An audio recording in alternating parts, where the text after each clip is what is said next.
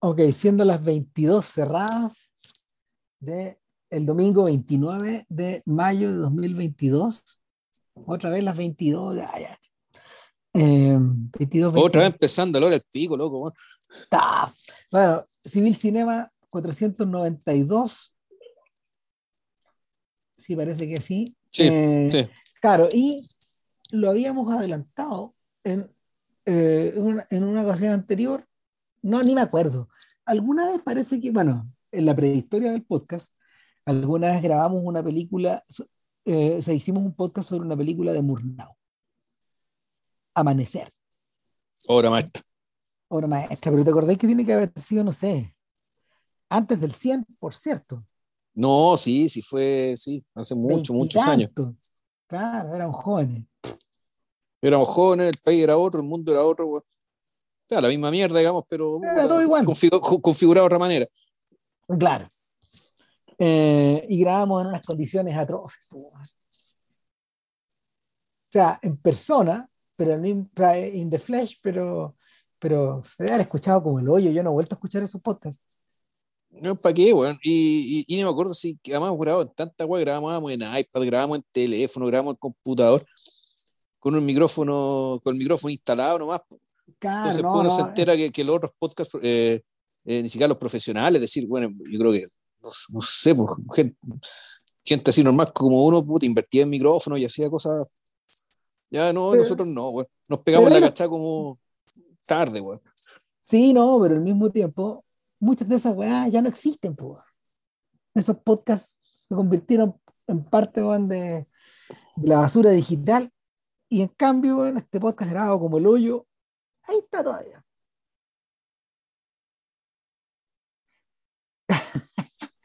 bueno, Bueno, si, si eso queréis no- pensar, weón, no, no sé por ¿qué qué- qué te voy a discutir, weón? Ya, No, claro, no, no hay nada que decir. Eh, no, bueno. vamos, viejo, nosotros somos basura digital más resiliente, ¿no? exactamente. Weón. Ahí está, se Sí. resiste. weón. Eh, Nosferatu. ¿Por qué? Nof- Nosferatu, Sinfonía de Horror, a diferencia, y no. Nosferatu el vampiro. Sí, no es Phantom de la Nacht, no es el fantasma de la noche de, de, de Herzog. Interesante que ambas películas tengan una tengan como una segunda línea en el fondo. Algo que algo que haga referencia como a la, a la naturaleza de cada película y Sí, no, también, y, y al- y el caso de la película de Murnau, yo creo que es, es- al menos a mí la alusión de esa sinfonía, esto claramente es la sinfonía de horror, digamos, bueno, una del género, obviamente, pero la otra, el tema de la sinfonía, eh, tal vez involuntariamente también te hace eco respecto de, de que del arte del siglo XX, ¿cachai? contando una historia del siglo anterior. Y Sí. montada también sobre la estética del siglo anterior, en, en hartos aspectos, digamos, incluso la estructura de la misma, de la misma obra.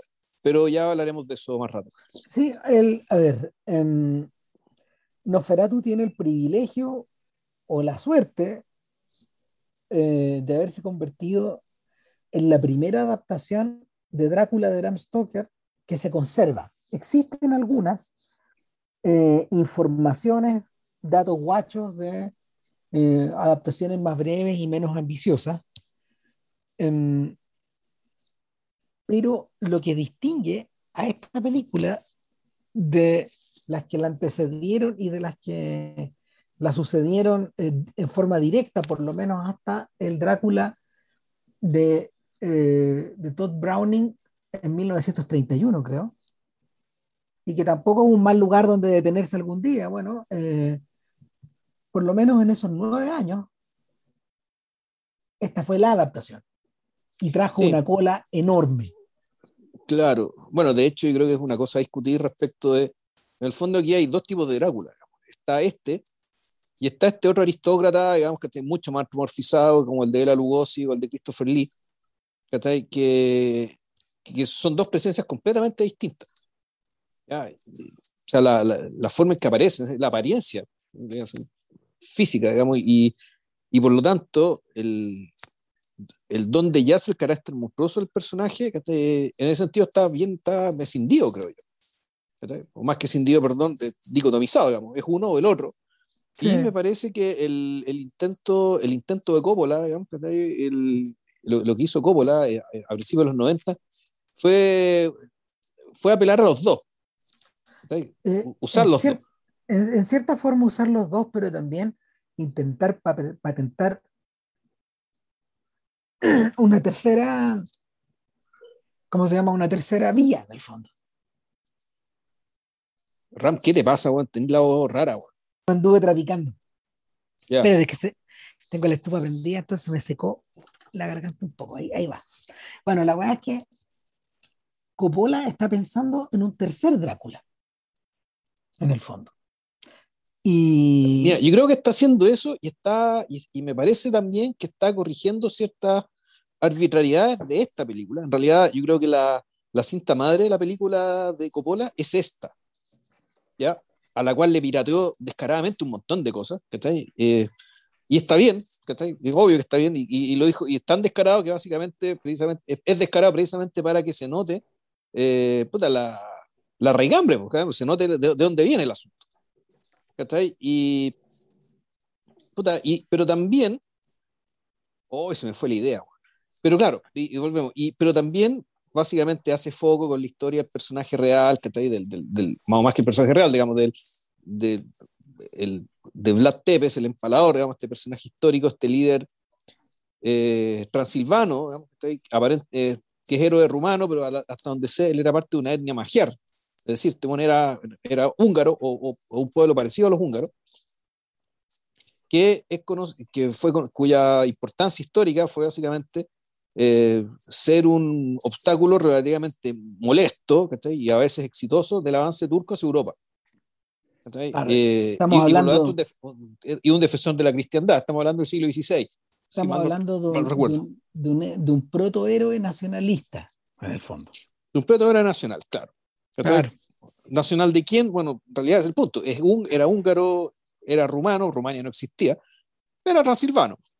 El, y, y, claro, y resulta que este héroe era una crueldad tan grande que efectivamente se le, se le atribuyeron ciertas características que después, cuando que en algún momento se fundieron, digamos con la, eh, con la mitología folclórica de los vampiros, digamos que está presente en buena parte del centro, centro y este Europa. Esto no es, no, es, no es, solo, no solo Rumania, aparentemente está presente en otros lados, como bien vimos cuando hicimos el podcast, de, el, podcast checo.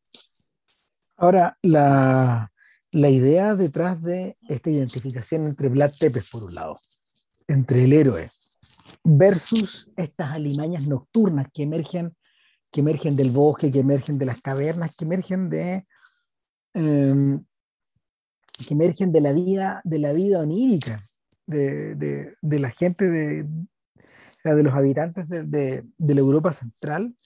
Eh, lo que uno tiene entre medio en el fondo, em, o lo que existen en, el, en los intersticios es lo que Bram Stoker, este irlandés, o este, este británico, este británico irlandés, toma para su Drácula, eh,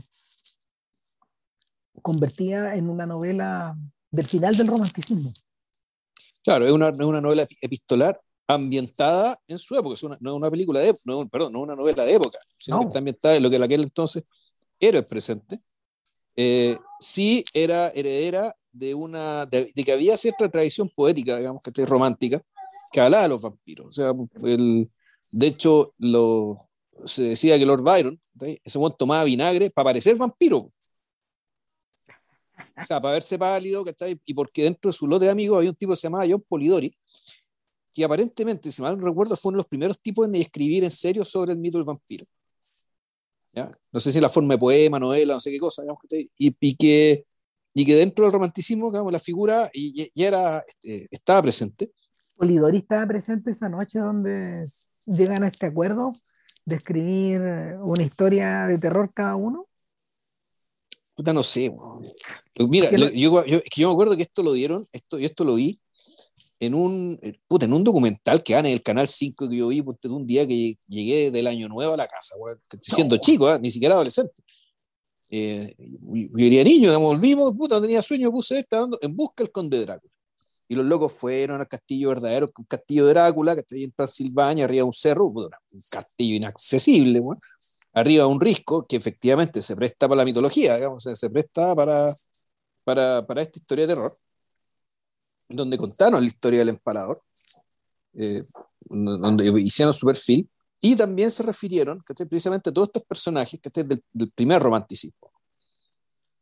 Que, eh, y pues, el documental era bueno, puta, era, son estas cosas que después tú decís, esta weá fue el único buen que la vio, ¿cachai? Y resulta que no, después te encontrás con gente que también lo había visto y pensaba lo mismo que uno, puta, que era una maravilla.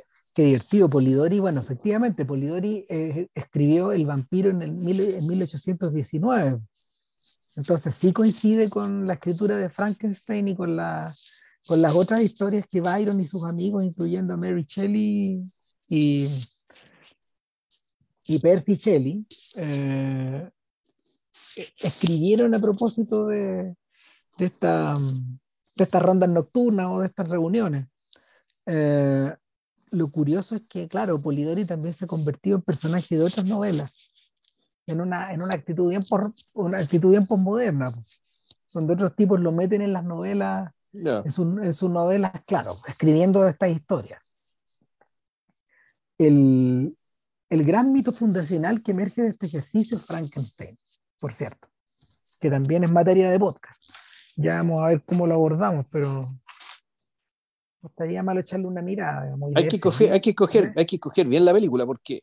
Sí. Mira, yo, la, la, de la Hammer era buena, pero no sé si da para tanto. La de Coppola en ningún caso. No, no, Si la, la, que es realmente buena es la de James Whale. Ya. No, esa es buena, buena. Y creo que hay una de John Burman también, ¿no? Ah, me pilláis. Yo, yo sí sé que existe un Frankenstein que se hizo para la tele. Que, que puta, una creo que, creo que es de John Burman. Estoy confundido que es puta de los 80 y que tal vez ni siquiera el personaje se llame Frankenstein, digamos, y, o, o, el monstruo, o sea, tenga esa misma historia, pero en el fondo el mismo mito. Ahora bien, pero sí. Eh, ¿qué, ocurre, ¿qué, ¿qué, ocurre con el libro de el libro de Stoker? Pues el libro de Stoker fue un tremendo éxito editorial. O sea, al punto, y aquí enganchamos con, por fin con, con Noferatu, al punto que generó eh, una buena cantidad de copycats, de compadres que iban y agarraban una porción del libro, lo adaptaban al teatro, por ejemplo, o lo adaptaban de acuerdo a sus propios fines, y lo y sacaban lucas. En el caso particular de Nosferatu, eh, el autor de esta idea, o el hombre que está de esta idea, es un sujeto llamado Alvin Grau. Alvin Grau había nacido el año 1884. Alto chanta, debo decir, pero bueno. En, Leipzig. Arquitecto, artista y ocultista. O sea, ya, ya, suena sospechoso. pero ¿qué le vamos a hacer? Él es el padre de Nosferatu, él es el autor de Nosferatu, de este Nosferatu. Eh, al menos en, este punto de entrada. Si esto fuera un delito, efectivamente sería el, el autor intelectual. Sí, claro. O sea, a ver, este sujeto pertenecía a diversas fraternidades, a diversas fraternidades de lo oculto y de lo esotérico. Y, y, metido en esas actividades que lo llevaron finalmente a conocer a los otros, a los otros demonistas de siglo, a otros demonistas del siglo XX, como a Leicester Crowley, por ejemplo. Eh, Alto chanta, pero con glamour. Ah, no, glamour alto nivel, alto nivel de chanta y alto nivel de glamour. Alto nivel de glamour. Claro, o sea, es así que es mala junta. El asunto es que Grau comienza a eh, fantasear con la idea de hacer una historia de vampiros o de, agarrar parte de la historia de Drácula mientras él está eh, mientras él está destinado por el ejército alemán en Serbia, chantado en Serbia, en plena Primera Guerra Mundial. Ya. Entonces estos sujetos empiezan a pasar tiempo con los campesinos y los campesinos empiezan a irse de boca, digamos, y le empiezan a, contar, le empiezan a contar historias. Y este gallo dice, bueno, esto es Drácula.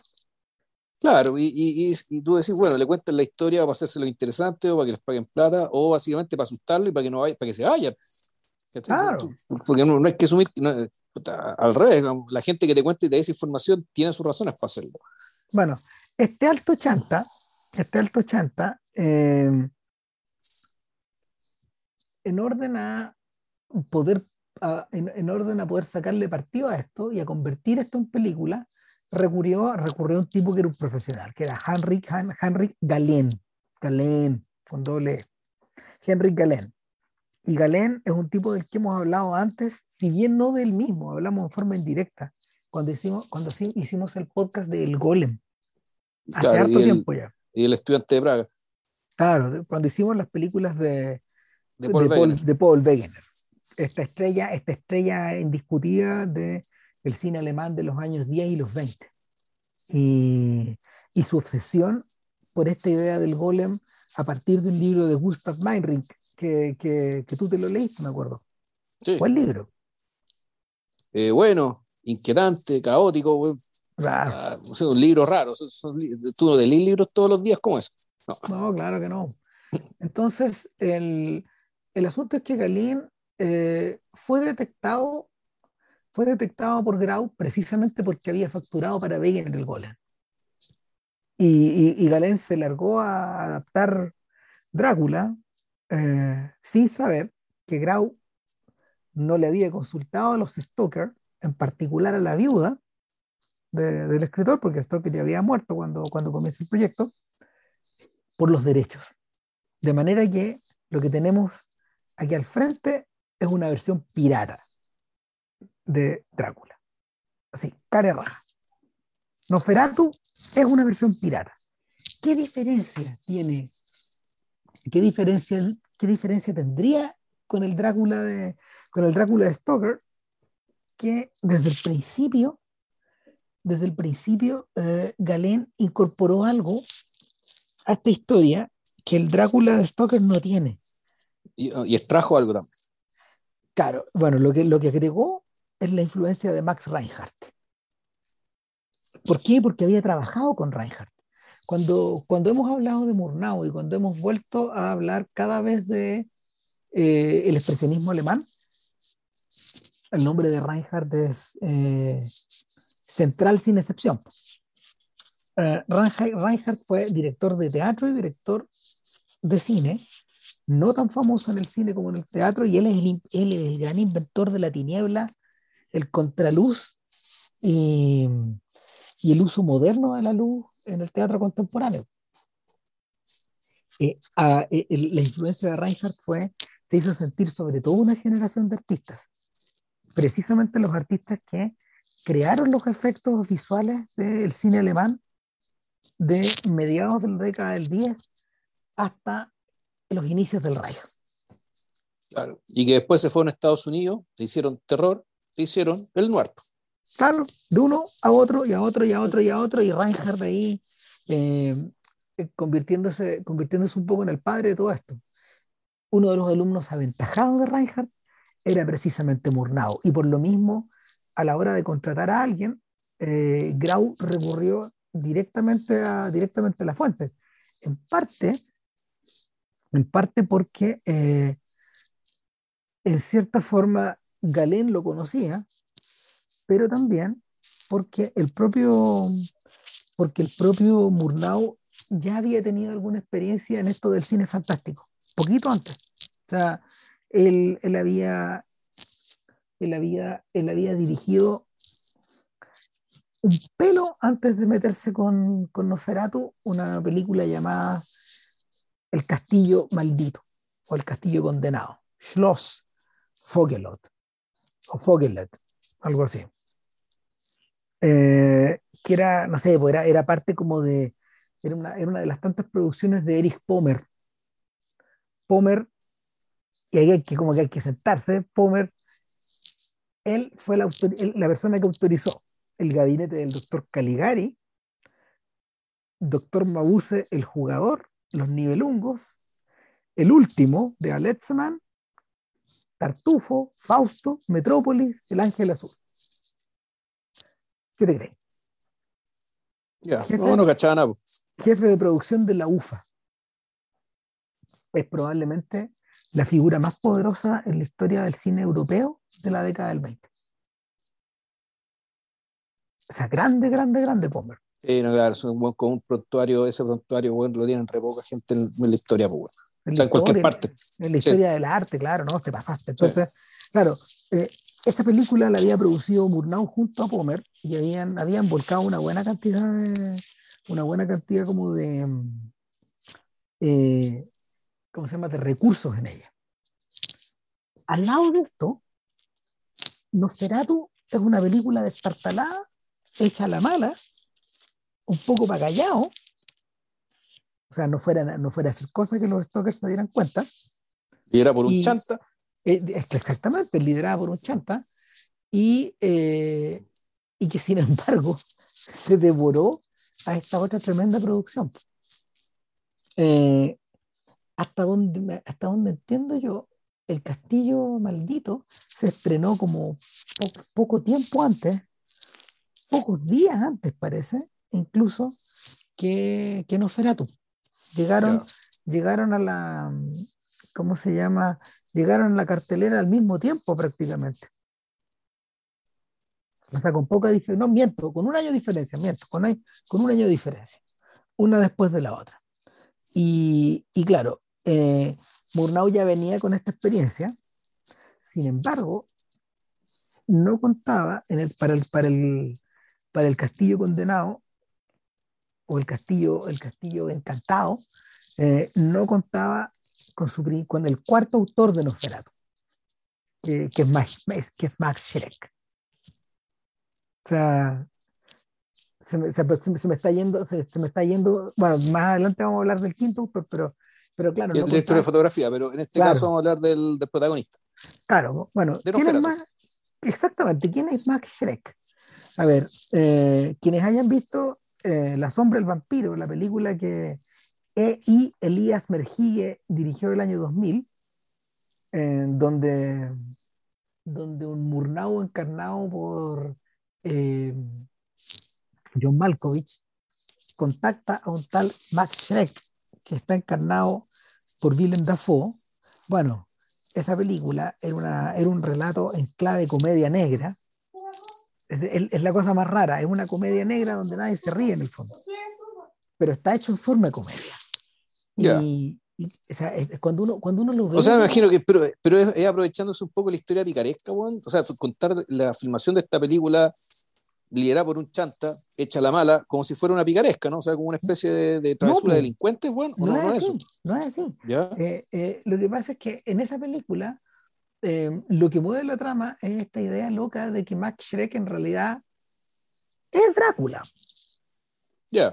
Claro, y que, y que exige, que exige eh, entrar al set eh, ya maquillado, eh, que va, Murnau pasa el aviso de que va a permanecer en personaje durante toda la, durante toda la película, lo- a lo Stanislavski, una cosa así. Ya. Claro, o lo, o lo que hacía, o lo que hizo, ¿cómo se llama esto? Jim Carrey, weón, ¿cachai? Con, con Andy Kaufman.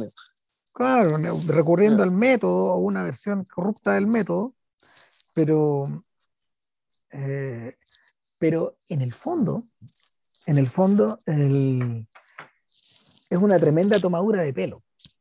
Porque acá juegan con esta idea de que el vampiro se los come un poco a todos y que, y que Murnau, de alguna manera, es una especie de doctor Frankenstein o de científico loco, donde, que, que cuenta un poco con el concurso de todos los sujetos que están como mandando la, la operación, incluyendo a Alvin Grau, que está interpretado nada menos que por el inefable Hugo Doquier. Ya. Y Mira quién es, po, o sea, ahora, eh, el hecho de que Hugo quiere esté ahí, donde quiere, en el fondo, todo lo que toca se convierte un poco en pudrición y en caricatura al mismo tiempo, eh, te da una pista acerca de que, claro, pues esta película es una, es una comedia hecha en serie, donde Malkovich entiende que es una comedia, Dafoe entiende que es una comedia, pero el director no entiende que, el director de la película, el propio Mergigue, no entiende que es una comedia. Es increíble esta weá. Mergigue, cuando uno lee las entrevistas, él habla totalmente en serio, pero resulta que Stephen Katz, el tipo que escribió el guion, claramente está enchungado. Y, y por eso la película es tan deliciosa hoy día, porque, porque estos, estos están jugando, juegan todo el rato a ser más grandes que la vida, pero claro, están conduciendo una, están conduciendo una especie como de, de cacharrita en el fondo.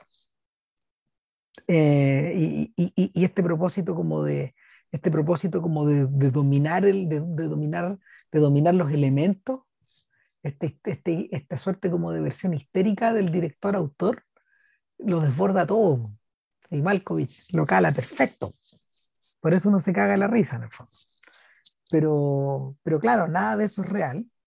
Max Schreck no era Noferatu por cierto. Max, Max efectivamente era un señor con una tremenda formación teatral, eh, un tipo que eh, había interpretado toda clase de roles dramáticos para el momento en que, en que se convierte en Nosferatu, entre ellas también siendo alumno de, Max Reinhardt, trabajando también en, en, producciones de estos tipos. Ahora, eh, Shrek en su época en la época en que estamos hablando, eh, no consideraba que su rol más importante fuera Nosferatu. O sea, él, este, este gallo y, y, la gente que lo rodeaba estaban mucho más orgullosos de otras actuaciones. Eh, no sé, películas como Distrace, por ejemplo.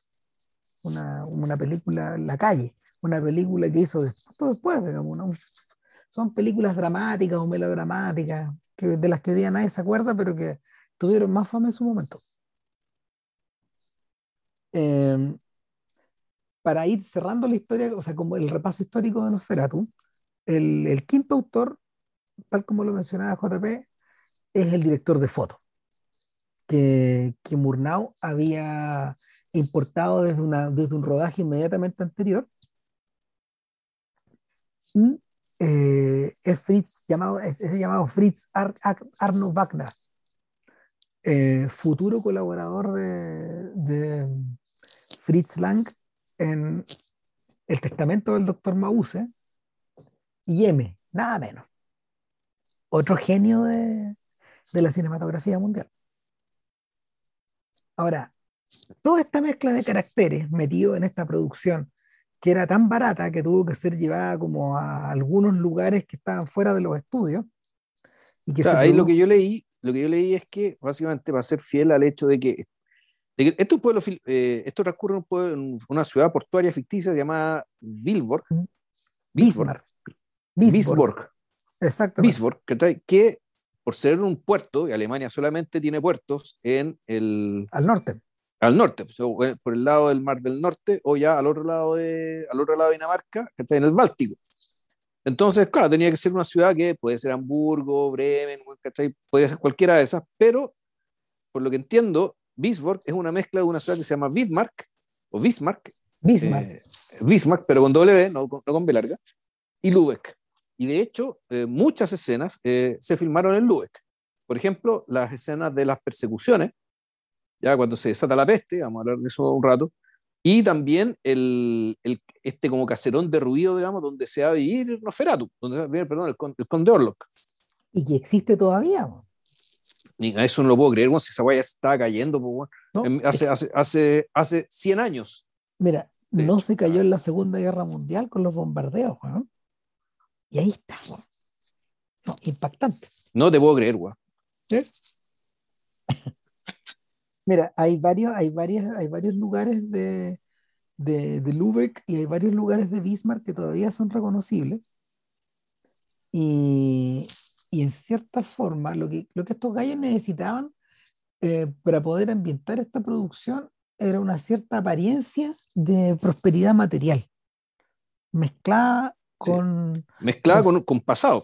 Con pasado, exactamente. Con pasado. ¿Y eso por, qué? Porque a diferencia de la, del libro de Stoker, esto transcurre, no es, no es, esto es de época, esto transcurre en, eh, y no es la época de Stoker, sino que esto transcurre antes. mucho tiempo antes, estamos hablando de 1838. En ese sentido, Galén no se perdió y, y dijo, ok, vamos a ambientar esto al inicio o, o, en plena era romántica, porque de esto vamos a, esto es lo que vamos a, a de esto vamos a dar testimonio de esta claro. versión, de esta versión de, de, que, de, que, el mito del vampiro eh, eclosiona en un momento donde el romanticismo como tal está instalado. Es una criatura de esa época. O sea, el, el vampiro, eh, o sea, el vampiro como, eh, como fuerza oculta, El, el, vampiro como individuo singular, o sea, aquí valores, hay valores románticos, digamos, que efectivamente el vampiro eh, encarna. Y además, bueno, y eso también explica, por una parte, el título, o sea, volvemos a esto el siglo, el siglo XIX, el siglo XIX profundo, usar la sinfonía del horror, ¿ya? Esto es una especie de estructura sinfónica, donde los actos son movimientos, pero también son actos de ópera. ¿ya? Y uno podría decir que oh, de ópera y teatrales, pero más parece una ópera da, la, dado el hecho que la música está siempre presente también. Claro.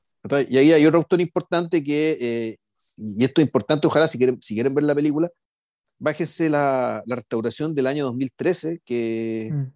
hicieron en Alemania, pesa como 7 gigas, están, están los piratas, porque ahí además reconstruyeron el, la partitura original que estaba perdida. De Hans Entonces, De Hans Hermann. Entonces, que, que efectivamente es, eh, es muy deudora de la tradición sinfónica del siglo anterior. Bastante. E, e, es el lenguaje digamos, que, que se está moviendo, que, que, se está desplegando. En esa época, en esa época todavía no existía lo que podríamos denominar hoy día como una banda sonora contemporánea, como, como las bandas sonoras contemporáneas, el concepto contemporáneo de banda sonora. Eso, eso aparece recién en el cine con Metrópolis y con los nivelungos. Poquito tiempo después. Para ese momento se, se, se, se, encargó una banda sonora sinfónica que corriera durante todo el filme y, que, y del cual las partituras sobreviven. Claro. Erdmann, Erdmann eh, Herman es, podríamos decir que es uno de los últimos testimonios o uno de los testimonios más avanzados de la continua evolución de la música adosada a las películas y que correspondía, no sé, a composiciones propias de no mucha extensión, pero al mismo tiempo la adaptación de una gran cantidad de material ajeno. Y aquí entramos de nuevo al, al mundo de la piratería, duro, donde estos tipos en el fondo adaptaban eh, adaptaban aires tradicionales, canciones folclóricas, eh, melodías populares eh, o derechamente trabajo, trabajo de músicos clásicos. Entonces, y Herman, la, y, la edición... sí. Herman es como el final de esa evolución. Los detallan, bueno, y otra cosa importante, el, esto además tiene obertura. como una ópera. No, sí, o sea, Mira, Grau a lo que apuntaba con Nosferatu era como ahí, y no estaba tan perdido. Eh, eh, eso, eso se lo reconozco a este chanta.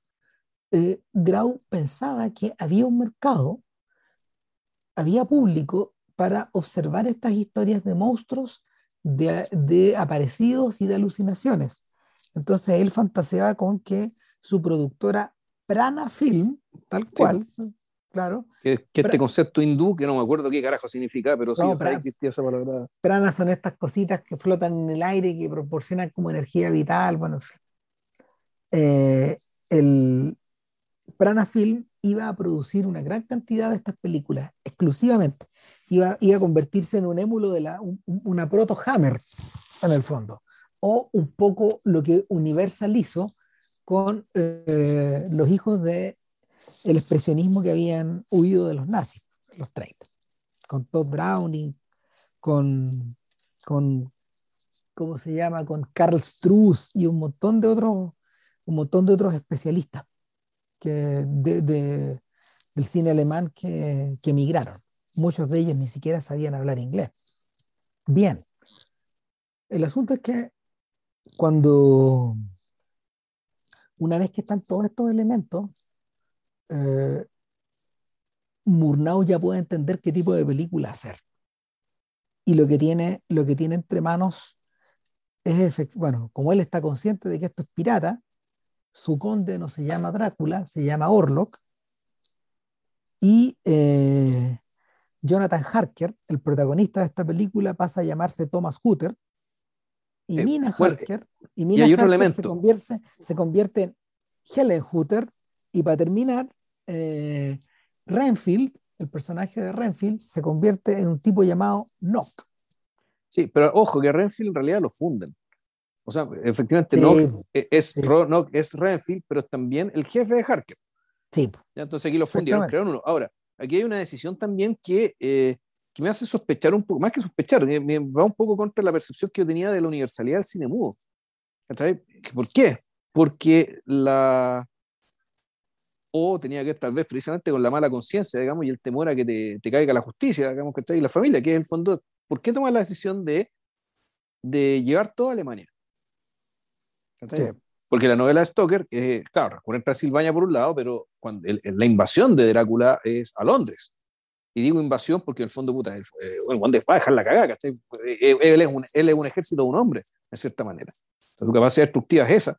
El, pero él, él va a Londres, y, y Bram Stoker está, pensando, está pensando en Londres, tal vez por lo que implica, tal vez por, bueno, porque ese es su mercado, cuando escribió el libro, digamos, estaba pensado en eso, o tal vez por la eh, por lo que era Londres en aquel entonces, que era el centro del mundo, la, la capital del mundo, entonces tenía más espectacular el hecho de que la invasión de Drácula fuera ahí.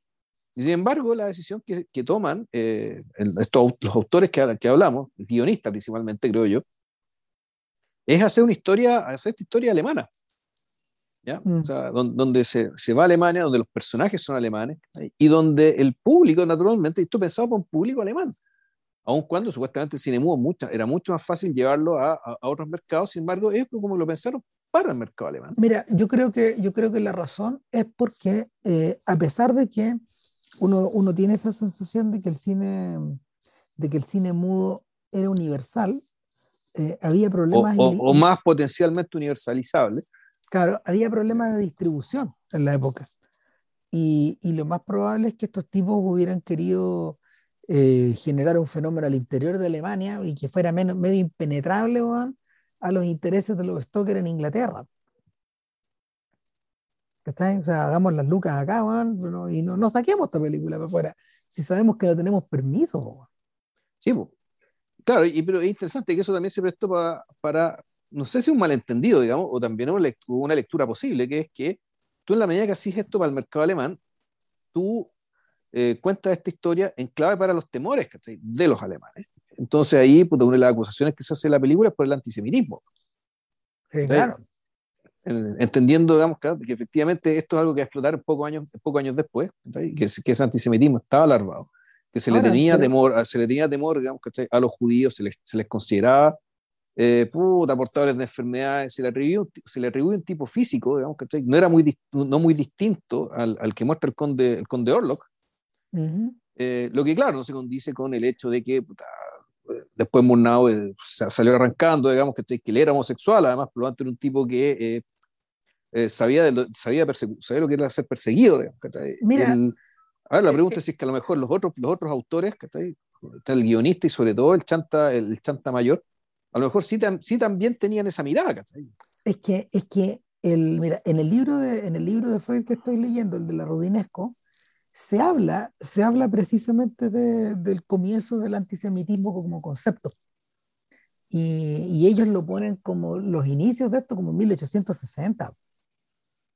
Eh, el, asunto es que eh, la, la progresiva germanización de la población semita en Alemania eh, comienza comienza con el, comienza con el abuelo de Félix Mendelssohn, con este señor que en cierta forma se convierte en un padre de esta idea, en el, padre de la idea de la germanización de los judíos.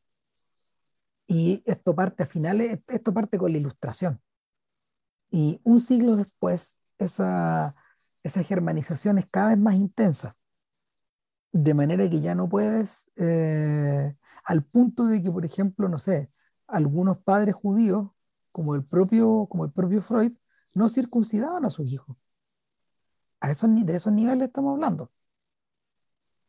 O sea, eso está... E, bueno, sí, la, historia, la historia familiar de Marx, por lo que tengo entendido, es menos igual. Claro. O sea, que su familia era una familia que judío tenía muy poco. Eh, de hecho, Marx casi no sabía a sí mismo como judío y uno leyendo la cuestión judía realmente habla de los judíos como si fueran otros. Entonces, eh, lo, que, lo, que, ocurre acá es que eh, lo que se empieza a perseguir ya no es, ya no es la, mm, a ver, ya no es el pensamiento, sino que son ciertos rasgos físicos. Y es ahí donde, eh, son, ciertos rasgos físicos y ciertos rasgos culturales. Hay gente como Mahler, por ejemplo, cuya germanización fue total y se terminó convirtiendo el cristianismo en parte por razones por razones monetarias. pega, sí, pues, pega. Claro, hay otros como Freud, por ejemplo, cuya relación fue mucho más compleja con eso y, y finalmente, finalmente eh, comienzan, a, comienzan a interesarse por comienzan a interesarse por las raíces en la medida que se van haciendo más viejos y su trabajo se va haciendo más complejo.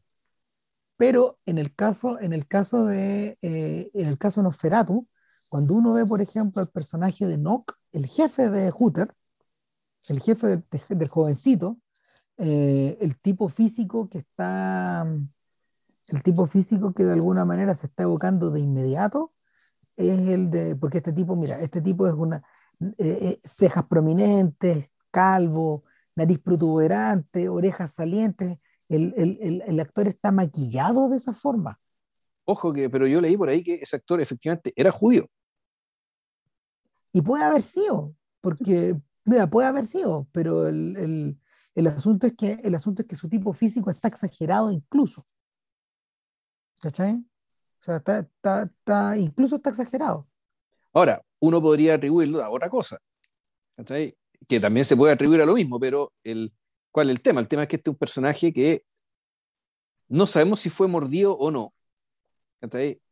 No, porque cuando, cuando te muerden te matan. Sin embargo, su relación con el... Él es, él es igual que el personaje de Renfield de... De hecho, la, la, escena, los planos, los planos están casi copiados de Coppola, el personaje de Tom Waits, en el Drácula de, de Coppola el 92. Mm, es una especie de, adepto, es un adepto, lo que llamamos sería un adepto, digamos que es una especie de culto esa gente, esa gente en el fondo queda presa de algo que eh, Nosferatu, que Orlok posee, y es la influencia a distancia, una suerte de hipnosis que se produce a distancia. Eh, claro, y, uno podría pensar que el, el, el, tema de estos rasgos, digamos, que los rasgos prominentes, que también podrían ser por mímesis. También. El, el tipo se, se, termina pareciendo aquello que adora, porque, porque básicamente él adora, él venera, a esta potencia, que, que, que, es el condor. También. O sea, e, eso no se puede, ¿cómo se llama? Eso no se puede descontar.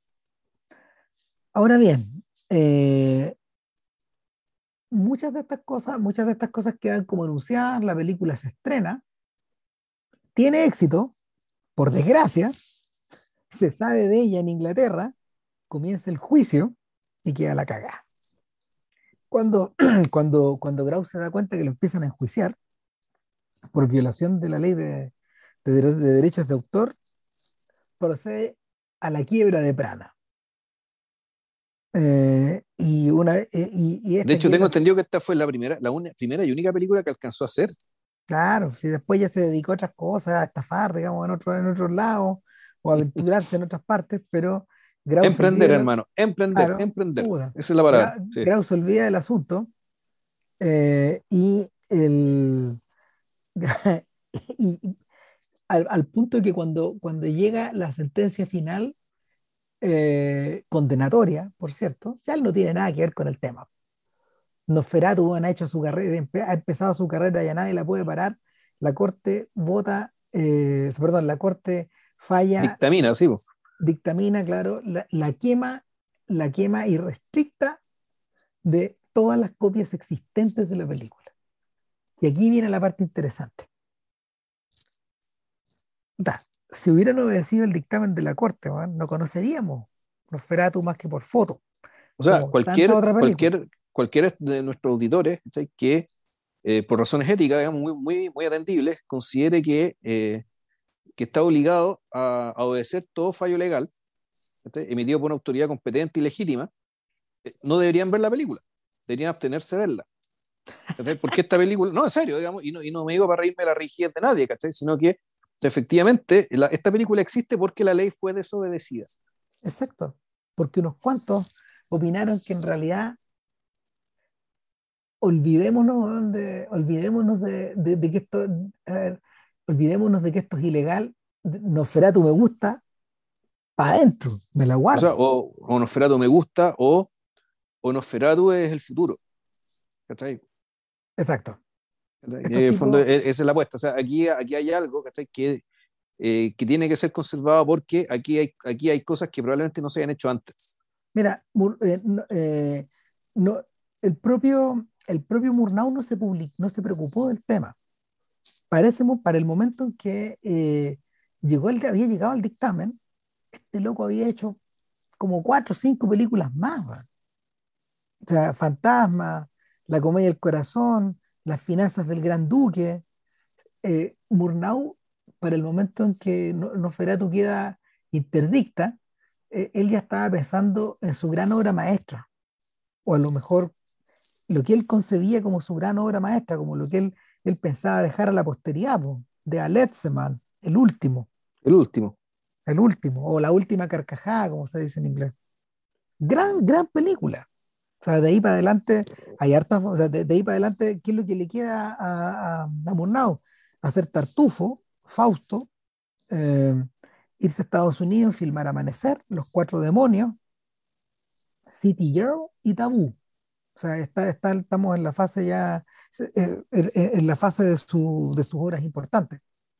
Claro, pero aquí lo importante lo que estáis contando, Ram, es que, eh, es que efectivamente, para cuando este sujeto filma, eh, filma esta película y un par de años después, lo que se murió el juicio, él básicamente él no creía que esta película iba a ser su obra maestra. No, no, no. porque básicamente no dedicó un grano de energía a salvarla. Eh, mira, Murnau de estado, Murnau, a ver, Murnau hoy día es recordado por Nosferatu, pero en realidad cuando uno, cuando uno observa la carrera de Murnau, se parece mucho a la carrera de Lubitsch. Es decir, gente formada en el teatro alemán o en el teatro austriaco, eh, con una tremenda capacidad para poder adaptarse desde el melodrama a las adaptaciones teatrales, a las comedias, a los musicales, y suma y sigue. En el fondo ellos no ocupaban, no buscaban hacer un solo tipo de película, sino que tanto Murnau como Lubitsch eran artistas, eran, artistas universales. Entonces estaban, estaban con la mirada pendiente como en el adelante. Eran en cierta forma artistas de vanguardia.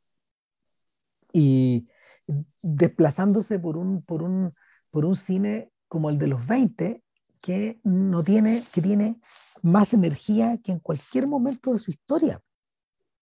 La década de verdad de la historia del cine, de invención, es esa.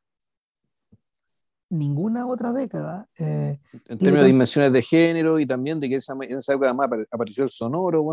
Sí, todo, sí. todo, todo, eh, cantidad de películas, número de producciones. se empezó a, se, tomó madurez el sistema, el sistema de las estrellas, digamos. Se empezó ya a articular cómo se filmó durante no sé cuántas décadas, hasta no sé cuántas décadas después.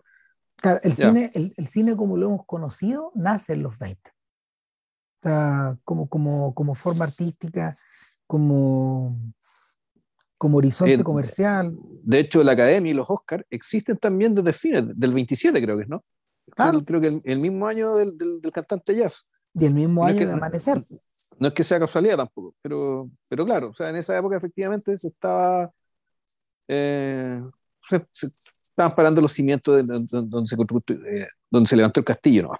Entonces, hay que entender que mm, a lo mejor Murnau no lo, entendió en su momento, pero Noferatu precisamente forma parte como de, toda esa efervescencia. Eh, y, y, de alguna manera es una especie es que ellos, ellos no tenían cómo saber, que bueno, otra cosa, ellos no tenían cómo saber de que ese periodo iba a ser tan singular. no, no hay cómo saberlo, no tenían esa perspectiva. Tú le echas para adelante, filmaban como loco, bueno, puta, se filmaba mucho, hay una, esa, ¿cómo se llama esa vibra, digamos, que esa vibración, ese, ese, ese, tremor, digamos, que por filmar, filmar, filmar, es, algo que ellos no sabían que algún momento se hacía acabar. Como loco, como loco. Y que, y que esa efervescencia de ideas, posibilidades, puede que en algún momento también se va a acabar. Como animales. Ahora, em, pasa además, pues, hay otro detalle ahí, y es que eh, en la medida que uno observa Nosferatu hoy día, uno, uno, entiende que es una, uno entiende que lo que consiguieron todos estos sujetos involucrados en la, en la producción fue una suerte de síntesis. Una suerte de síntesis eh, artística para los años 20 del siglo XX de al menos un siglo de trabajo sobre la figura del vampiro. Está todo un poco, todo un poco converge hacia allá. Y yo diría que más incluso que en la novela de Stoker. Si eso es lo singular de esta película. O sea, no es casual que cuando cincuenta y tantos años después, eh, Werner Herzog decide filmar Nosferatu, él no lo hace para hacer una película cualquiera de vampiros, sino dentro también de, un programa personal que él tiene. Eh, Nosferatu fue filmada en, eh, em, en, un, movimiento de un dos, es decir, Nosferatu primero, junto con Wojciech, otra obra ambientada en ese mismo periodo, pero que proviene del teatro alemán. O sea, cine alemán, teatro alemán. Eh, Herzog de alguna manera ocupó esas dos obras para, eh, ocupó esas dos obras como puntos señeros en su, en su diálogo con el arte alemán del pasado, el que por primera vez estaba abordando y tomando en serio, siendo que en los 15 años anteriores de, trabajo él había estado rehuyendo cualquier contacto con la industria alemana y con la tradición germana del cine o del arte. Entonces, eh, eh, Herzog entiende bien la importancia, ya en ese momento Herzog entiende bien la, la importancia de Nosferatu. Él dice, es una de las películas, si no la película alemana más importante que se ha filmado en el siglo XX, dijo él, en algún momento. O sea, así. Eh, el, el, personaje que es clave acá para entender esto mejor es Lotte Eisner, esta crítica esta crítica de cine, esta mediadora, esta autora de, libros que, que, que, que, escribió La pantalla demoníaca.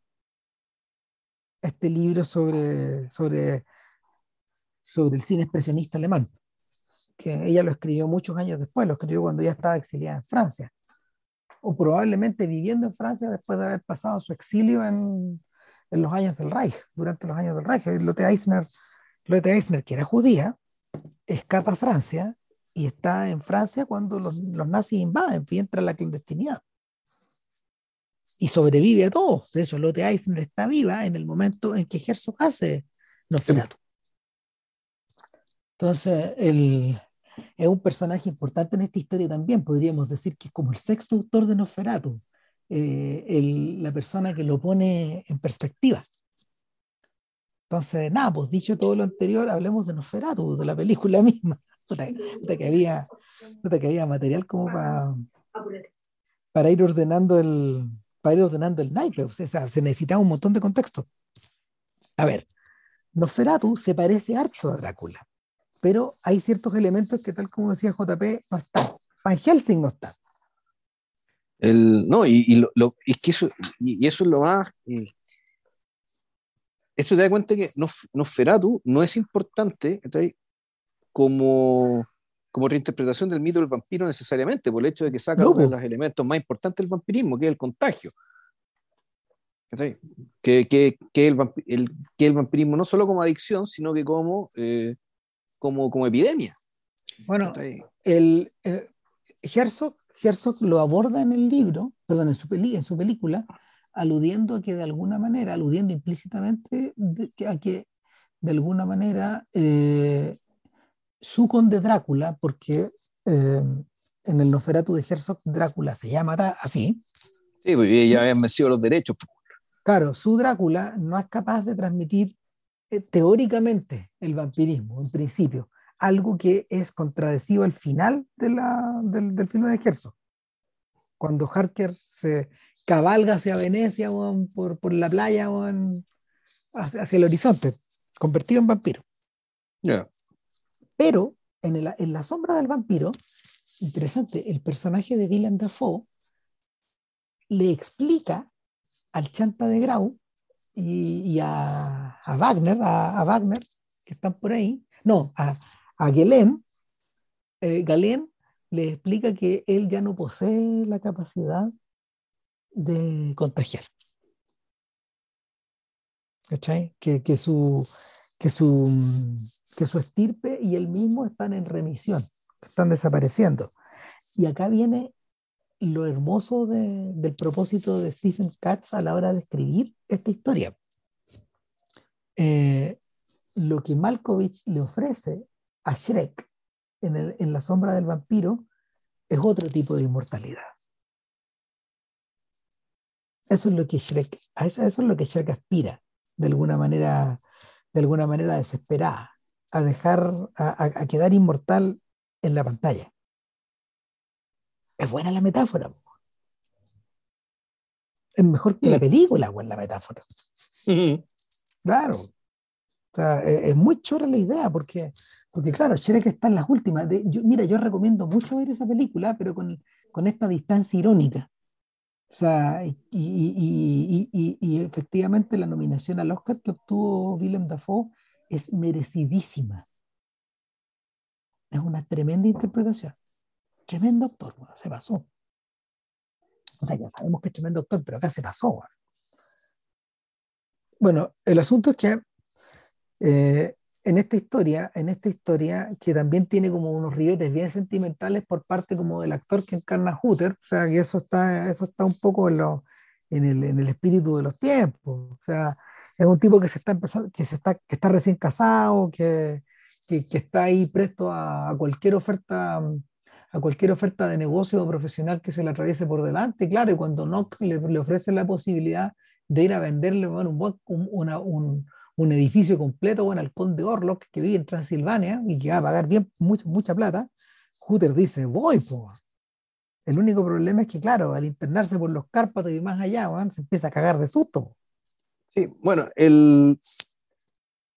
aquí empieza a notarse unas interesantes decisiones respecto de, que la historia aquí está modelada por la música, por un lado, y por otra parte, por el colorido, el, el, color, digamos, de, de las escenas. Es bonita esa idea ¿eh? de que, de que Nosferatu, de que Nosferatu en realidad, en realidad, como muchas películas mudas, es un filme en colores. Sí. No son en blanco y negro. Esto es como la estatua griega, Claro, y los colores, bueno, hay, una, hay una paleta de colores bien restringida, digamos, y bien, es súper claro su uso. El amarillo se usa eh, para, la mañana. Para la mañana. Eh, no, en realidad, la madrugada es más bien, es más bien morada. El amarillo más bien de mediodía, digamos, sería todo lo que el día normal, ¿cachai? El día antes de que, eh, después del amanecer y antes del anochecer. Eh, y también se ocupa para los interiores. Ahora, la parte alemana, es decir, cuando pues, pasa todo esto, donde a Harker, perdón, a, Hutter le, Husser, ¿era Husser? Eh, Hutter. Hutter. Eh, a Hutter le encargan, esto ocurre siempre en amarillo, entonces es un solo color. Y este color está, está presente en, en, el exterior, en el interior, eh, y, y, por lo tanto, digamos, efectivamente, le da ya, esto es como una especie de carácter bien plano. En realidad aquí todo lo que pasa está en el mismo registro. Esto es bien, esto es convencional, es vía como en la vida cotidiana, es la vida, la vida convencional, digamos, de, de, personajes que aspiran a eso, digamos, además. Porque eso es lo que aspira. Eh, y, el, y, el, aceptar, y, y el aceptar este trabajo es básicamente para ganar, ganar, más plata y subir, digamos, y, subir profesionalmente, como corredor de propiedades, como empleado del, corredor de propiedades. La cosa se empieza a dar distinta ya en el, cuando estaba ya viajando a, a Transilvania, que, by the way, esto no fue filmado en Transilvania, sino que fue filmado en Eslovaquia. Exacto. ¿Ya? El, al norte de Eslovaquia. Y, y, ahí, claro, ahí tú empiezas a notar que en la, la, noche, y el anochecer y la noche se filman de color azul, que es cuando eh, eh está llegando a, a, una especie de posada, ya acercándose al castillo. Pero el interior, en cambio, es amarillo. Entonces, entre el efecto, entre la diferencia de la música y el cambio de colores, tú te das cuenta de que una cosa el interior, tranquilo, eh, donde esté el espacio para la sociabilidad, para bromear, tomarse un copete, conversar con la gente, y afuera ya es amenazante. ¿ya? Por el cambio de color, por el color y por la música. El, y, a, medida que avanza nos damos cuenta que la madrugada tiene este color medio morado. Y creo que esos son los tres colores. O sea, los tres colores que priman, sí, a ratos hay, a ratos hay verdes, ponte tú. A, ratos. Rojos no hay en esta historia. No. Pero, pero el. yendo y viniendo, esta, esta, estos rollos que van como entintados y que, y que de cierta forma eh, responden un poco al ritmo de la película y a, las, a, a, a, los lugares donde está filmado Nosferatu, como ocurre con buena parte de las películas de Murnau, eh, hay una buena cantidad de la película que está filmada en, en, en, en lugares abiertos, no, en locaciones y no en estudio. Claro. Claro, eh, buena parte de esas cosas eh, ayudan a que la película tome aire, de cierta forma. Eh, y, que, y que se haga un fuerte contraste con los instantes en que la película está dominada por las tinieblas, tinieblas controladas, adentro de estos, adentro de estos espacios que están como adaptados en, el, eh, eh, en lugares parecidos a castillos o, o sets que han sido decorados como tales. la posada a la que llega Hooter, el castillo del conde Orlok, la prisión donde está encerrado más tarde Nock, en fin. Entonces, el, en, ese, en, ese punto, en ese punto, claro, donde Hooter empieza a ser presa de las supersticiones locales y le pasan un libro acerca de los vampiros. Y lo lee antes de, do, de dormirse y como que... Y, y, no lo toma en serio, se cae la risa, porque son puras supersticiones. Claro. claro. Sin embargo, en paralelo, su mujer, a miles, de, perdona, no a miles, a cientos de kilómetros de distancia, eh, empieza a, empieza, ¿cómo se llama?, a, a sufrir de algún modo estas, estas fiebres, eh, estos estados febriles, eh, estas alucinaciones, cierto, hay, ciertas referencias también como al, al sonambulismo, en fin. Y, que, y, que, y que empiezan a cargar esta atmósfera de cosas ominosas a distancia el propio Nock empieza tal cual, tal cual ocurre con Renfield en, el, en, la película de Coppola, a, a, manifestar esto también y a, a, caer un poco, a caer un poco en cierta monomanía o paranoia. Y, y finalmente Hooter expresa de ella cuando por fin conoce a Orlok. Y Orlok, en una aparición inolvidable, emerge de las tinieblas cerradas, pues, la cagó. O sea, ese es el gran momento de la película. O sea, Shrek emerge y lo que vemos simplemente no es humano. No es humano. Es un tipo que es una especie de humanoide, un no muerto. Hay algo de eso acá, a propósito de Chichek. El, sí, bueno, el, lo que pasa es el contraste, y creo por eso es que el, con, la, con las interpretaciones que, que vemos de, que se ven después, como mencionaba, Bela Lugosi por un lado, Christopher Lee por otro, donde básicamente el conde de Drácula está vestido, está vestido como un dandy, eh, un poco más formal, con una capa, y que eso responde a una, a, si mal no recuerdo, a lo que el mismo Polidori, digamos, y el mismo, y la época de Byron, digamos, concebían como tenía que ser el vampiro, que tenía que ser muy atractivo, tenía que ser muy bello. ¿Por qué? Porque, bueno, volvemos, el, en el romanticismo, eh, puta, la muerte tenía su glamour. Po, claro. O sea, el, la muerte te embellecía. Es que moría joven, y, que, po, y, y, claro, es que joven, po, y entrevista con el vampiro existe por eso. ¿Verdad? Y por eso tenía el casting que tenía también. O sea, por eso, me, refiero la, por... me, refiero a la, película, no de, de, del libro, no claro, sé, así que no, la, no, no, no puedo hablar. ¿eh? La, no, el libro, el libro es igual. O sea, yo, yo me leí el libro de Rice, el libro, el libro de Rice es un buen libro. Es un súper buen libro de, es un súper buen libro inserto en ese género. Porque apela directamente, claro, pues, a la belleza física del vampiro, pero esta idea también de que eh, estas historias le ocurren a gente extremadamente joven.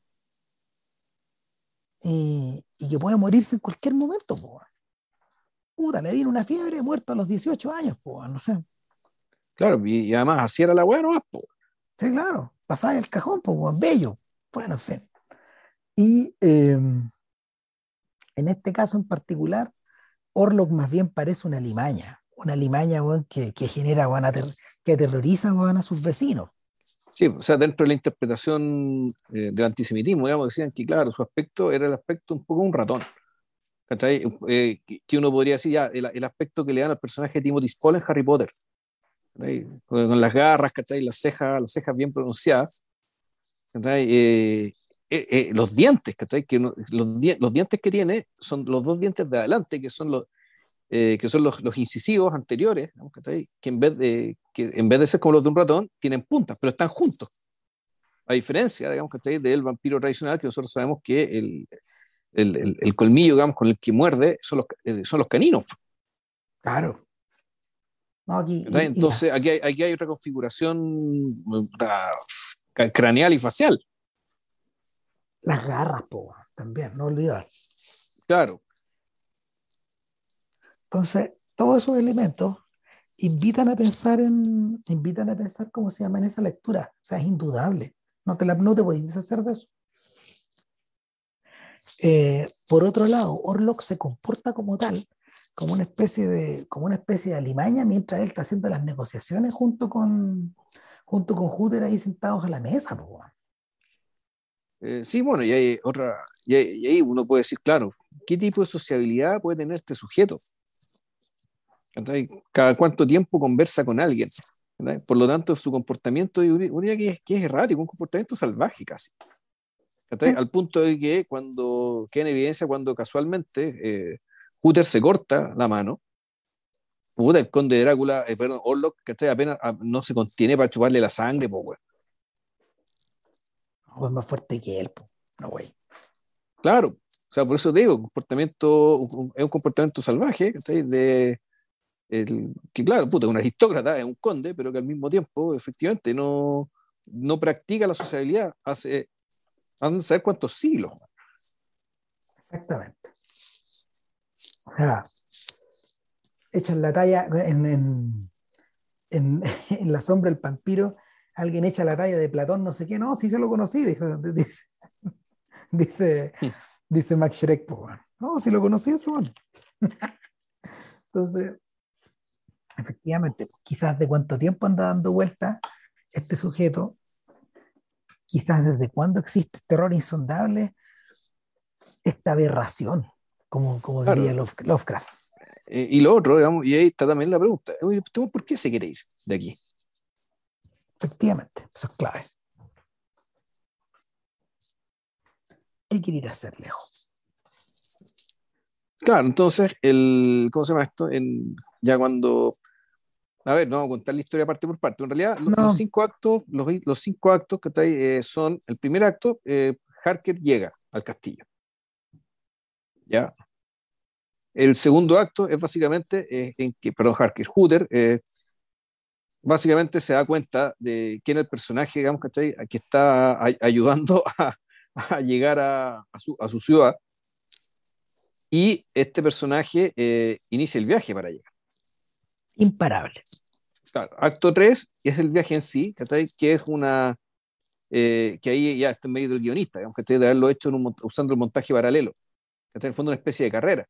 Eh, por eso es que la, eh, esta película digamos, siempre tiene mucho ritmo, pero esta es la parte que tiene más ritmo, en el sentido de que tanto Hooter, que va, que va por tierra, y, y, el vampiro, digamos, que va por mar, eh, van contando para él lo, que le pasa a uno y al otro en sus respectivos viajes. Adquiere cierto frenesí la historia, se empieza a desbordar. Sí, claro. Y, y, cómo se llama esto, el, y, claro, y, en esa parte es cuando aparece esta, famosa toma, la famosa toma, digamos, cuando el, el conde Orlok eh, se levanta, se, se, levanta del sarcófago dentro del barco, como si lo levantaran con, una, con, un, con una especie de, no, sé si una grúa, que te, algo que lo jala de adelante y se para como, un, como tú levantas una tabla. Claro, ¿no? Ahí, ahí donde decís, ah, esto es Murnau. O sea, Murnau está llevando estas ideas como del teatro al cine, eh, ideas bien perturbadoras y que funcionan de manera cinemática, funcionan mejor que en las tablas, mejor que en el escenario. Eh, bueno, hay otros recursos que son bien llamativos, que por ejemplo el uso de stop motion. Por ejemplo.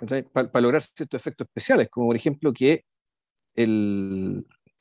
Eh, la, cuando el conde, el conde Orlok viaja, se prepara, su invasión a, a, a, a eh, la carreta se va sola manejando con seis sarcófagos.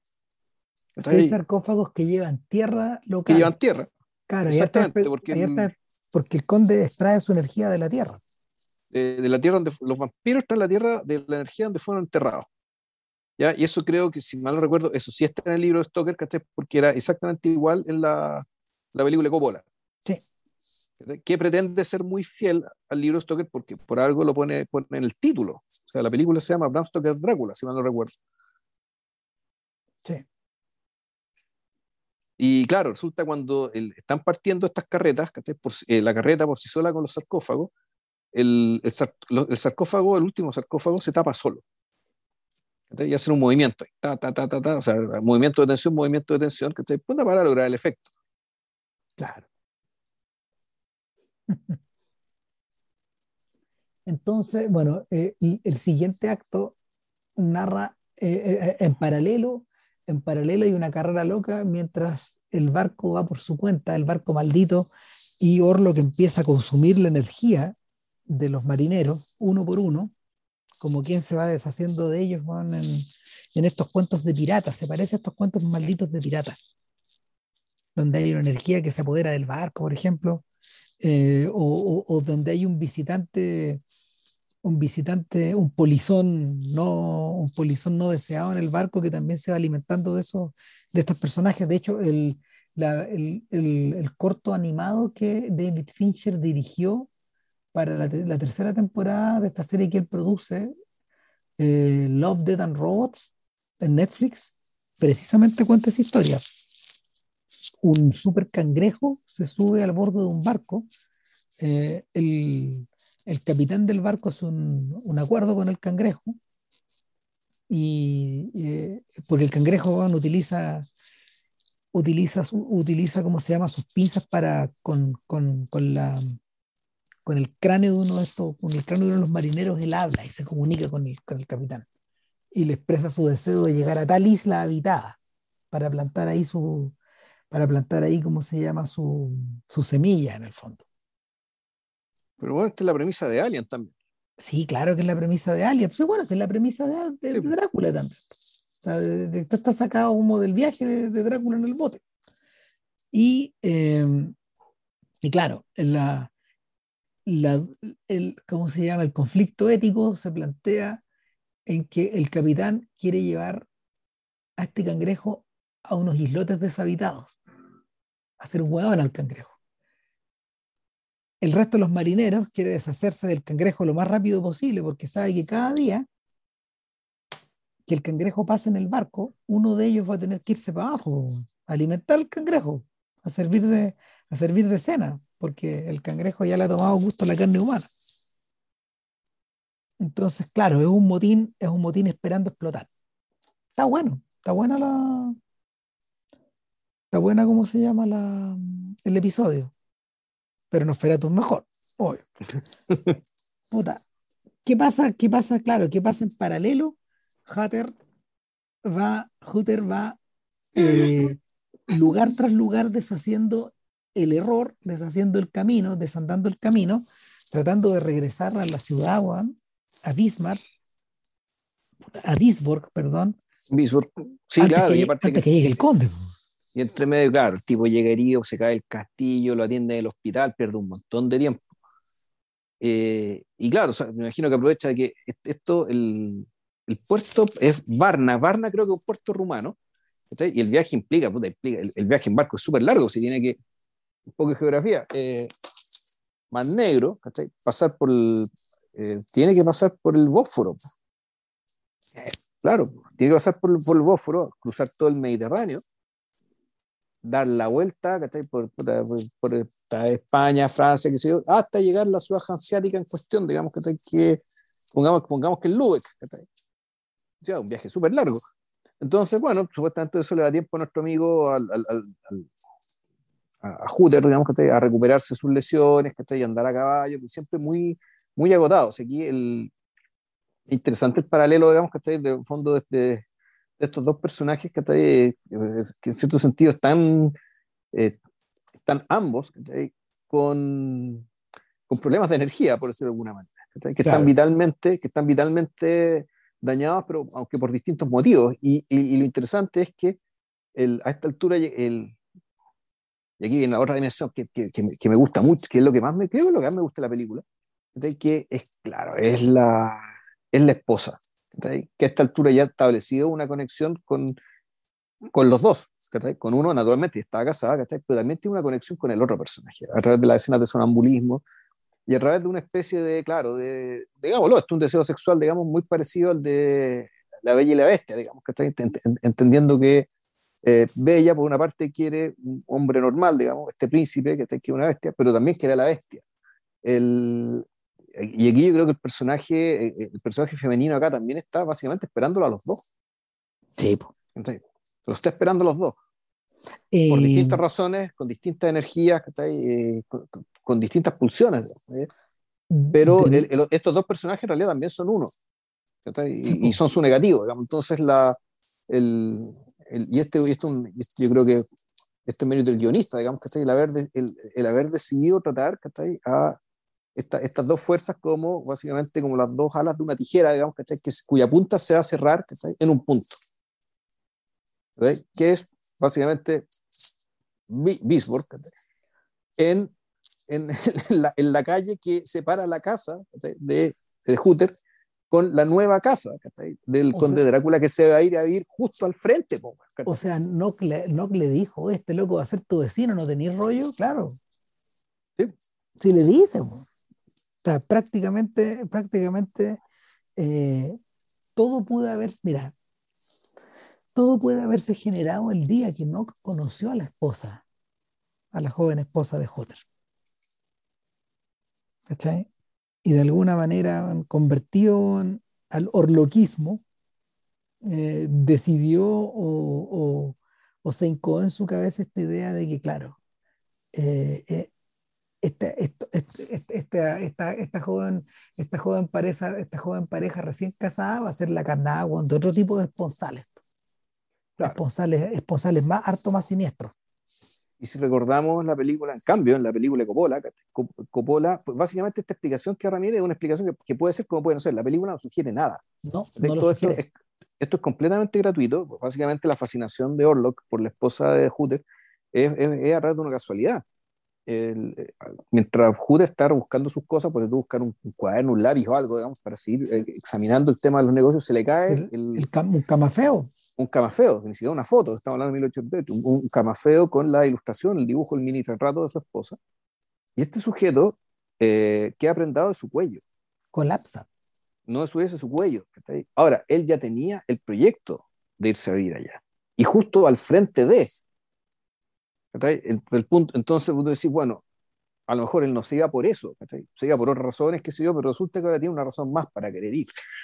¿ya? El, y esto, que es absolutamente arbitrario, queda un poco en la, en, en, en, la penumbra, digamos, el guionista considera que no es necesario explicar esto, dada la naturaleza del monstruo que tenemos al frente. Eh, como en cambio, necesita contarlo, necesita que esto tenga una explicación porque efectivamente su, su Drácula es, tiene una dimensión grotesca, por un lado, pero también tiene una dimensión humana. Tiene, es un personaje que trata de ser, no sé si más completo, digamos, pero debe tener un par de capas más. Y por lo tanto es necesario contar la historia que el conde Drácula tenía una esposa y que, oh, pucha, se parece mucho, o un poco menos que reencarnó en la esposa de Harry.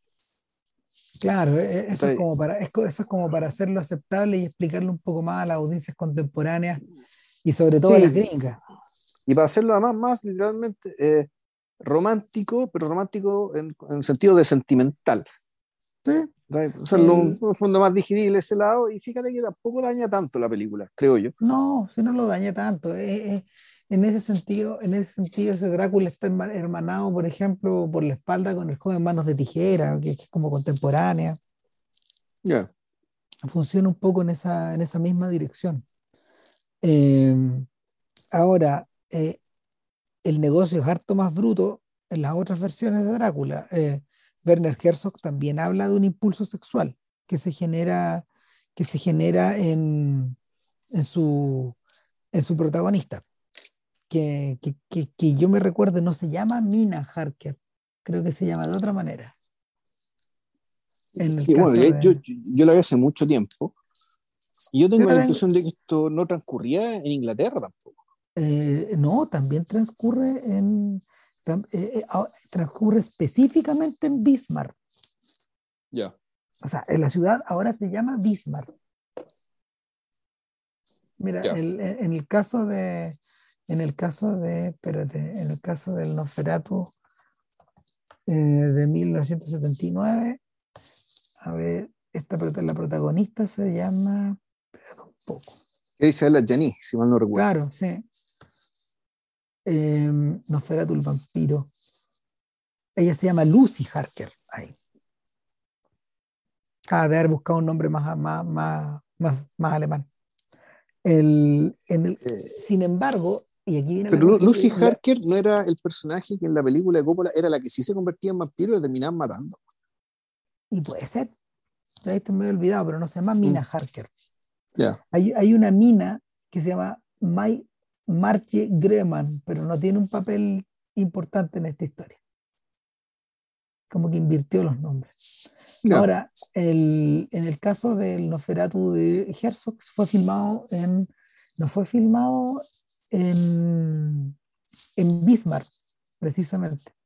No lo puso, no lo pudo filmar ahí, sino que eh, la filmó en Delft. Y por eso tiene una. ¿Cómo se llama? O sea, Holanda. Sí, claro. Vermeer de Delft, o sea, la patria de Vermeer. Exactamente, por eso tiene una, o una, especie de, una, especie de, tufillo vermeriano la película, en los interiores. Qué curioso. Bueno, el asunto es que el asunto es que ambos llegan a destino. Tanto Orlok en, una, en, en, un, en un, velero vacío, eh, como en, un velero que solo contiene cadáveres a esta altura, tanto Orlok como Hooter. Hooter llega exánime, exánime está, está, hecho pelota. Y, y, y, Orlok también llega debilitado porque ha, ha gastado la mayor parte de su energía en, en, en traer el barco a destino. Sin embargo, el solo hecho de traer el barco desata en la población de Bismarck la locura, el temor, el temor, eh, el temor eh, perenne que existe desde la peste negra, Juan, a la idea de que el barco haya llegado contaminado. Claro, y pasan, por una parte la llegada es, bien extraño. El, el hecho de que este sujeto llega en un barco vacío, llega de noche, la pantalla es azul, y, entre la música y la pantalla azul tú entiendes que nadie lo ve. Y él anda cargando el, el único féretro que le queda, digamos, donde, donde le queda tierra, porque es lo que puede cargar él por sí mismo. Entonces, el, eh, yo creo que ellos pensaron y le, se tomaron mucho tiempo en mostrar a, a, a, a Orlok cargando su féretro. Sí. En, en, en, en, el medio de la noche, eh, como si, como si la figura, digamos, que tuviera algún tipo de, de, de, potencia que necesitaba ser mostrada, digamos, y tenerse en ella.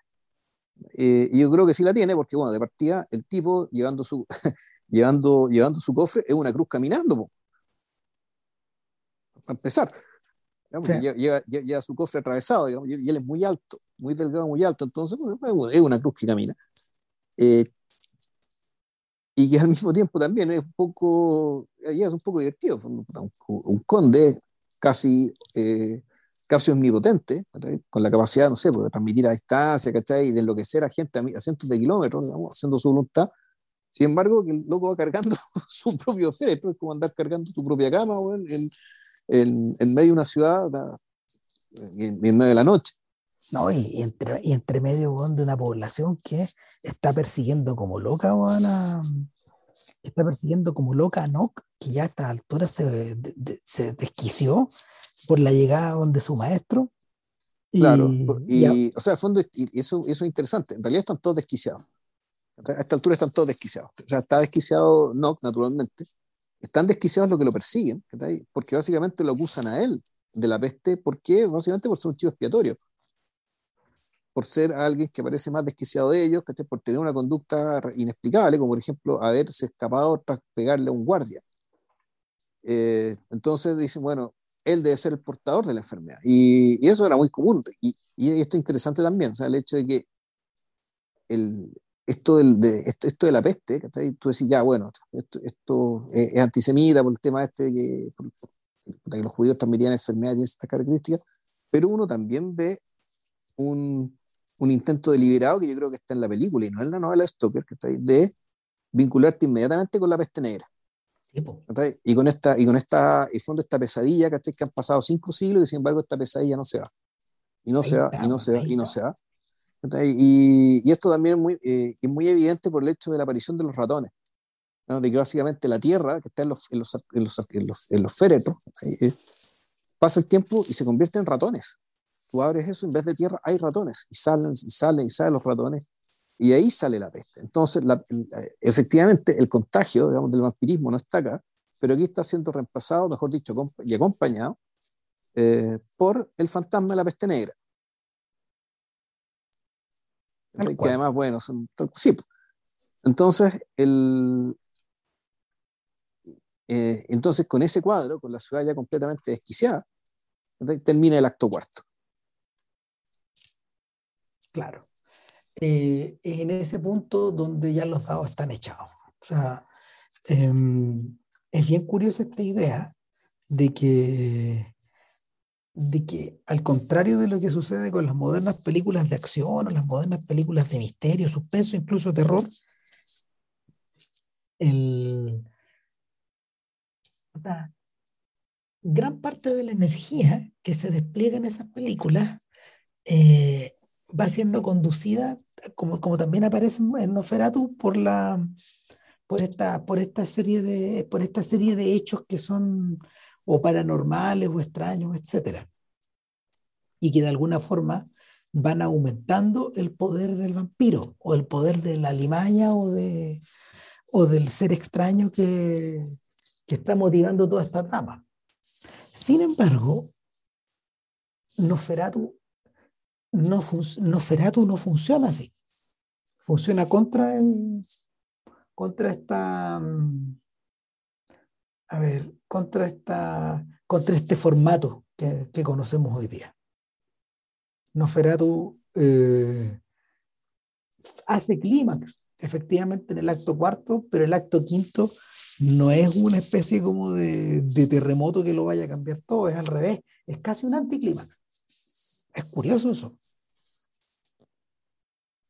El...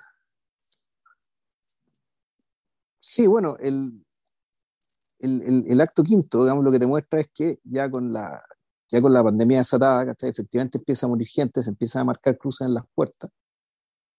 Y, el, y también eh, básicamente se empiezan a preparar las condiciones para el fin de, para el fin de Nosferatu, del, del fin del, del Conde Orlok, que es una especie de trampa, en, rigor. Digamos, y, y ahí para aquí contar la, la, triquiñuela, no sé si tenga tanto sentido, digamos, y contar cómo termina, pero sí, a mí me, me interesó mucho el hecho de que eh, cae por algo parecido a algo que vamos a ver después, que, que, que ya los modernos, ya, yo diría, ya, ya bien avanzado el siglo XX, ya pasando el XXI, que está ahí, eh, básicamente lo que hacen es traducir el vampirismo como adicción. Ya con la experiencia de las adicciones duras, digamos, a las drogas, que, que básicamente han sacudido y han azotado digamos, a, a, las sociedades occidentales, principalmente por oleadas, de manera consistente y dura, digamos. Entonces, bueno, en realidad el problema del vampirismo es, antes que nada, una adicción.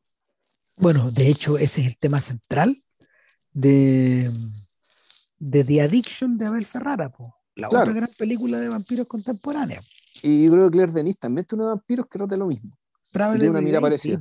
Sí, claro, es una película que está descolgada de la, de la adicción, de cierta forma. Yo creo que esa, y que es mejor que Addiction, pero bueno, sí. puede ser, puede ser, es que está filmada también, está filmada, a ver, está mejor filmada y tiene muchos más medios. Para estos efectos, para estos efectos, eh, Travel Every Day es el, Drácula, es el equivalente del Drácula 1931 versus la adicción, que sería como el, el Nosferatu del 22, pues hecho con mínimos medios. Imagínate si en Nosferatu había una sola cámara, pues. O sea, eh, eh, eh, está hecho con nada. Entonces, el, el, asunto es que, el asunto es que el propio, el propio, el propio Kinski, cuando filmó Nosferatu del 79, él tenía una idea al respecto. Mira, mira lo que dice Kinski. Kinski dice, vemos a Drácula de una forma un poco más simpática en esta versión, en parte porque él es un hombre que no tiene libre albedrío. Él no puede elegir. No puede dejar de ser lo que es.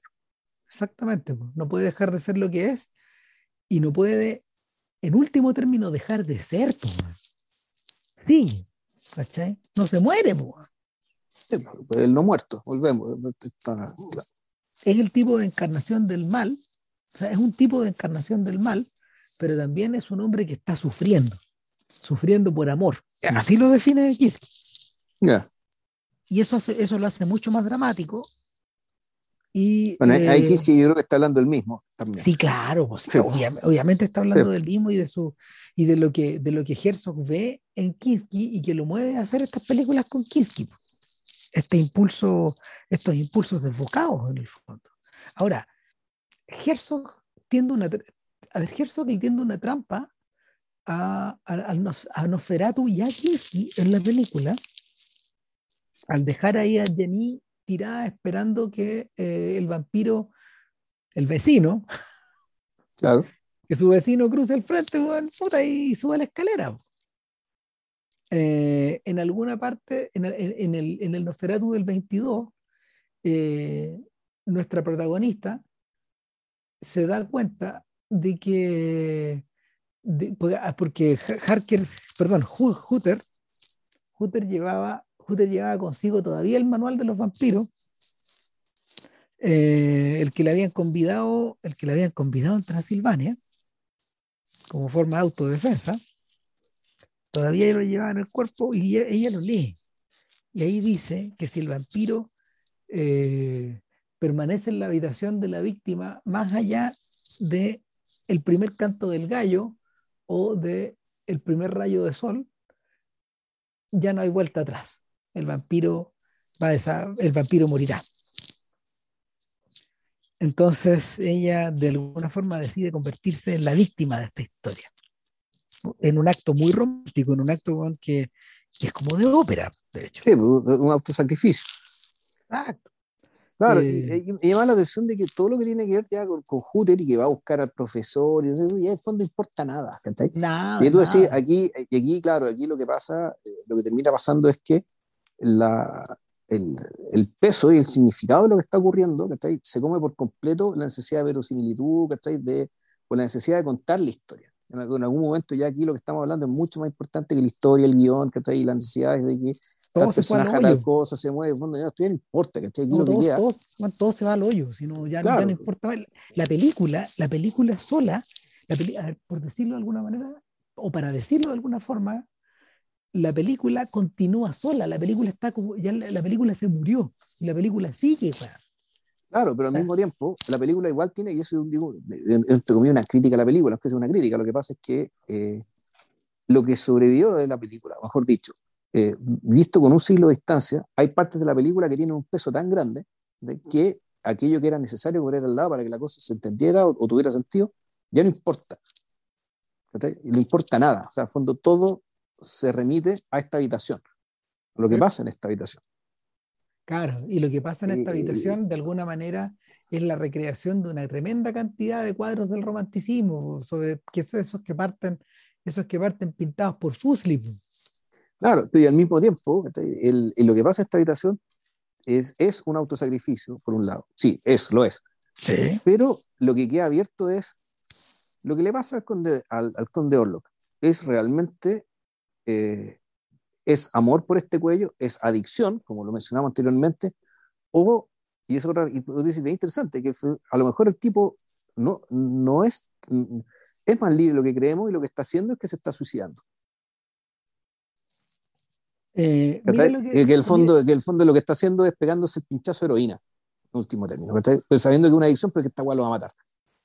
Es que por ahí, hay, que hay que tomar en cuenta un detalle extra, y es que en la sociedad alemana y austriaca de principios de los años 20, el suicidio como tal no es un acto abyecto. Eh, el suicidio es una, es una de las tantas maneras que tienen estos locos para morir. Eh, y es considerado, es considerado eh, por algunos círculos como un acto artístico, como un acto estético de la, de, la, mayor magnitud. Ahora, yo creo que la película te, te, lo deja abierto. ¿Ya? O sea, las opciones quedan abiertas. Yo creo que por eso el, de ahí yo creo también la, e, este tipo de cosas, digamos, que es mejor que, en la cabeza del espectador haya tres hipótesis verosímiles y todas poderosas, que que te expliquen, no, no pasó esto. O sea, yo creo que, yo creo que en el caso de, en el caso de Murnau, eh, el subtexto estaba, lo que hoy día parece subtexto, en realidad era contexto. O sea, se, entendía el tiro. Para estos gallos se entendía, estaba cerca. Ya. Estaba cerca. Eh, mira lo que dice, mira lo que dice Jenny acerca de su, de su personaje. A propósito del salto que se, que se pegan 50 años después, dice, hay un elemento sexual. Ella está atraída gradualmente hacia Noferatu, ella siente una fascinación, como todos podemos suponer. Primero, ella espera salvar a la gente del pueblo sacrificándose ella misma, pero entonces hay un momento de transición. Hay un momento en que él no está chupando su sangre, chupándole, chupándola como un animal, absorbiéndola. Es en ese punto donde ella, sorpresivamente, su cara adquiere una nueva expresión, una expresión sexual, de modo que ella ya no lo va a dejar ir. Ha nacido un deseo. Mm. Claro. Y, un momento como ese nunca ha sido visto en una película de vampiros. Yo creo que eh, lo que Herzog, Kinski y Adjani están haciendo ahí, en cierta forma, es llevar, es llevar, es, es llevar hacia Noferatu en una de las direcciones posibles en las que Murnau lo había puesto. Se, lo dejó abierto. Claro, lo deja abierto, por eso es la obra canónica. Pero esto sí, lo, lo, deja abierto, no, y lo deja abierto porque además, el, bueno, está el tema de que tenía una pura cámara, ¿cachai? O sea, no sé, pero que en el fondo el, la toma, digamos, ¿cachai? Del, de, de la muerte, en fondo, del, del ataque de Nosferatu es, una. No, no allí se donde muestran la cara de ella, no, es la toma del tipo acostado arriba de ella, mordiéndola. Sí, y Ese recuerdo que tengo. recreando la imagen de estos cuadros. Exacto. También, también de alguna manera, también de alguna manera eh, evocando de una forma subrepticia el acto sexual, si, si, si eso es. Era obvio, sí, sí, obvio. Eso, eso, eso, eso, eso, eso, sí lo sabemos. Entonces, eh, por, bueno, la película es bastante explícita, Y porque también los, los coletazos, los hijos, digamos, que de, de, de, Nosferatu también lo han dicho. Eso no hay ni que explicarlo a estas alturas. Exacto. O sea, ahí radica también la fascinación del vampiro, no vemos. Entonces, el, el asunto es que, claro, nuestro Nosferatu, efectivamente, obnubilado por este deseo, obnubilado por esta, por esta conexión, eh, deja pasar la hora nona y caga. Llega el canto del gallo, llega la salida del sol, y fíjate que toda esa secuencia, de hecho, la subida de la escalera, esa, la sombra, todo esto que es icónico, este, este instante en que Nosferatu, se, la, mano, de Nosferatu, la sombra de la mano de Nosferatu se planta encima del corazón de la chiquilla y se cierra el puño, no, qué gran momento. Sí, bueno, que el, de hecho, es que porque ella cuando cada vez que sentía Nosferatu, se agarraba el seno, el seno izquierdo. Que como, eh, era como el gesto cuando Harry Potter se le aparecía un dementor, se agarraba la, la, cicatriz, era, como lo, era lo mismo. O sea, fondo, para, darle el ejemplo, o sea, cuando ella sentía la presencia de este sujeto, ella se, agarraba a su seno derecho. O sea, se agarraba a su corazón. Sí. Y que por lo tanto la conexión era sexual, pero era más que sexual. Eh, y, efectivamente, por eso tiene sentido este último gesto que acaba de escribir Ram, que básicamente, en el fondo, esto de aquí yo me pegoro tu corazón, o mejor dicho, este corazón siempre fue mío. Exacto. Y, Ahora, eh, aquí viene... lo, que, lo, que, viene después, claro, es un anticlímax casi. Exacto, viene es, muy, es muy expedito, es muy expedito. es muy poco, es muy expedito y tiene muy poco patos, por decirlo así. El, el pato viene después, pero mira, el, eh, para todos los efectos, Nosferatu está cagado, weón, en el momento en que entra en la casa, weón. O sea, así es la cosa, o sea, no, no, no, no. Eh, en la medida que uno vuelve a la película, te das cuenta de que el weón está, más, está más condenado que ella. Y, y el autor, de, el autor del sentido de eso, específicamente en Burnout, porque resulta que, la, resulta que las páginas del guion de Galén se perdieron, pues. Sí, pero también sabía eso, que él tuvo que reescribir muchas páginas, que tuvo que reescribir la Murnau porque no está el guion, ¿no? Claro, y este tuvo que reescribir este, este, este tramo final y lo dirigió, lo dirigió magistralmente en esa, hacia, hacia esa conclusión, eh, pero redobla una cosa en la medida de que, claro, convenientemente, Hooter y el profesor, este profesor que aparecía en una escena berreta, bueno, haciendo experimentos anteriormente, es, un vampiro. Es un un sin fruna, ¿cachai? Sin estaca. Exacto. Entonces, por eso digo, la película con, con, la distancia, ¿cachai? Pasa que eh, hay partes de la misma película que son descartables. Que así se sienten, ¿cachai? Al lado del otro. Bueno, el, el, el tema es que eh, este personaje, este personaje cuando llega dice todo está consumado, viejo, man, cagó todo, no hay, no hay, nada que yo pueda hacer.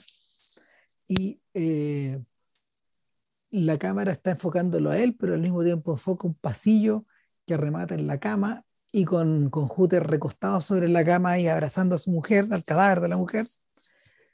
Eh, porque claro, Nosferatu se, Nosferatu se deshizo con la aurora, pero eh, en cierta forma, lo que Murnau parece estar diciéndonos es que ella, lo, e, ella eligió al vampiro en vez de Hooter. Y esa es la derrota, esa es la derrota de Hooter. Eh, uno podría interpretar también esto en otra dirección, y es que eh, Hooter en cierta forma representa el capital, porque aquí nos ponemos marxistas. Claro, Hooter representa el capital, representa la liga hanseática, representa una puta, eh, representa las lucas que no, y la, hacia Lubeck y a Bismarck como animales. y, la juventud y la esperanza de, la, promesa de prosperidad. Y, y, de una prosperidad, de una prosperidad germana que efectivamente se va a hacer realidad durante el siglo XIX. Claro, porque eso, fue, eso, fue, así. Esto que decís tú, que necesitaban ciudades que mostraran esa prosperidad. Claro, que necesitaban techos bien hechos, pues, no sé, gente que no viviera en chozas, Entonces, el, el, efectivamente, Hooter representa ese empuje y representa al mismo tiempo ese cinismo, porque eh, efectivamente, si, si, si, este, este, este buen ve, este buen cuando se encuentra con Orlok, se cacha el tiro en lo que se metió, pero no se va, pues. No, pues tiene que hacer el negocio, pues. Cualquier buen con dos dedos de frente sale arrancando, pues se queda en el castillo este animal, po, De alguna forma él se vende y de alguna forma él también es un vampiro, Es un vampiro de otro tipo. Ahora, eh, ¿qué representa Orlok? Representa para estos efectos la tierra, representa el poder de lo oculto, o, cierta forma de ser premoderna. Que, Exacto. Que, supuestamente el, capitalismo va, va, va, se esto? Va, va, a desvanecer en el aire. Claro. Y bueno, de hecho, se desvanece en el aire. literalmente, Entonces, entonces el, cuando, cuando, cuando llegáis a ese punto, cuando llegáis a ese punto, claro, Orlok se transforma, ya no necesariamente, ya no necesariamente representa, representa el deseo de los vampiros tal como lo entendemos, sino que está otra cosa que es más bien desordenada, esta energía, esta energía premoderna que se suelta, eso lo entiende, es sabéis que eso lo entiende súper bien eh, Coppola, porque el, el, el, Drácula de Bram Stoker está repleto, el Drácula, así se llama la película de Coppola, eh, está repleta la película de, de invenciones de, de, la segunda revolución industrial, ¿te acordáis? Muy poco, no me fijé en ese detalle. Ah, yo cuando la vi, eso nunca se me olvidó, eh, porque lo que más me llamó está repleta de zootropos, está repleta de, de, de, máquinas de combustión, eh, está este, este, está este mundo está este mundo moderno o, premoderno, no, este mundo moderno que encarna Harker. Claro, ah, de la segunda revolución industrial. Claro, eh, versus este sujeto que emerge con una, armadura de samurái, poco menos, tan rara, ¿te acordáis?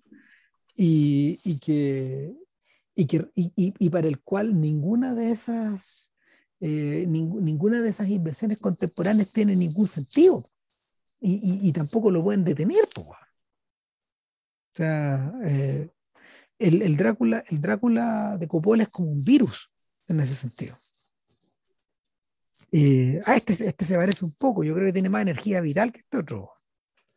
Entonces, claro, en, su, en, su, en, su, solución, finalmente esta mujer opta por una, opta por una pasión, por una pasión desatada, una pasión desbordante, una pasión que se consume y, y que la consume, pero que no tiene nada que ver con la modernidad.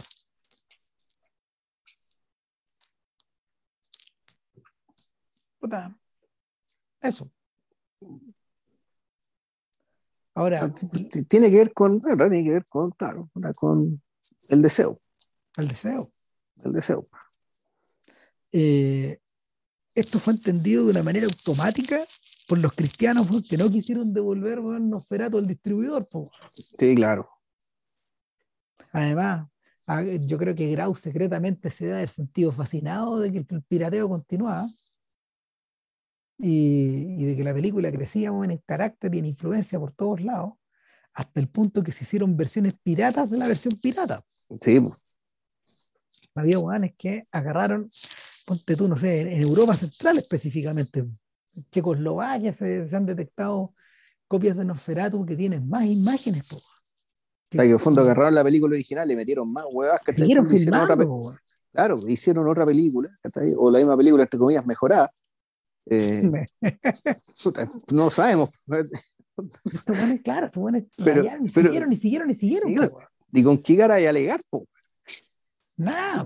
Nada, a, esta, altura, claro, a estas alturas lo que, lo que la misión, la misión que han tenido los tipos de la, de la Fundación Murnau y los tipos que han, han ayudado a, han contribuido a, a, la, a las sucesivas restauraciones de Nosferatu es a reconstruir una película lo más fiel al original, pero que estaba interpolada por multitud de, por multitud, ¿cómo se llama?, de, de, material ajeno y al mismo tiempo, claro, carcomida también por el tiempo, bueno, y por el tremendo éxito. Si Drácula, a ver, Nosferatu no se ve tan bien como otras películas de la época, que fueron restaurados, me imagino que compraron los negativos, restauraron los negativos. No, nada, qué negativos, esa voz se ¿No? perdió, no, no, no, acá, ah, chucha, acá, estos jóvenes han restaurado Nosferatu a partir de una cantidad, una múltiple cantidad de copias de la época.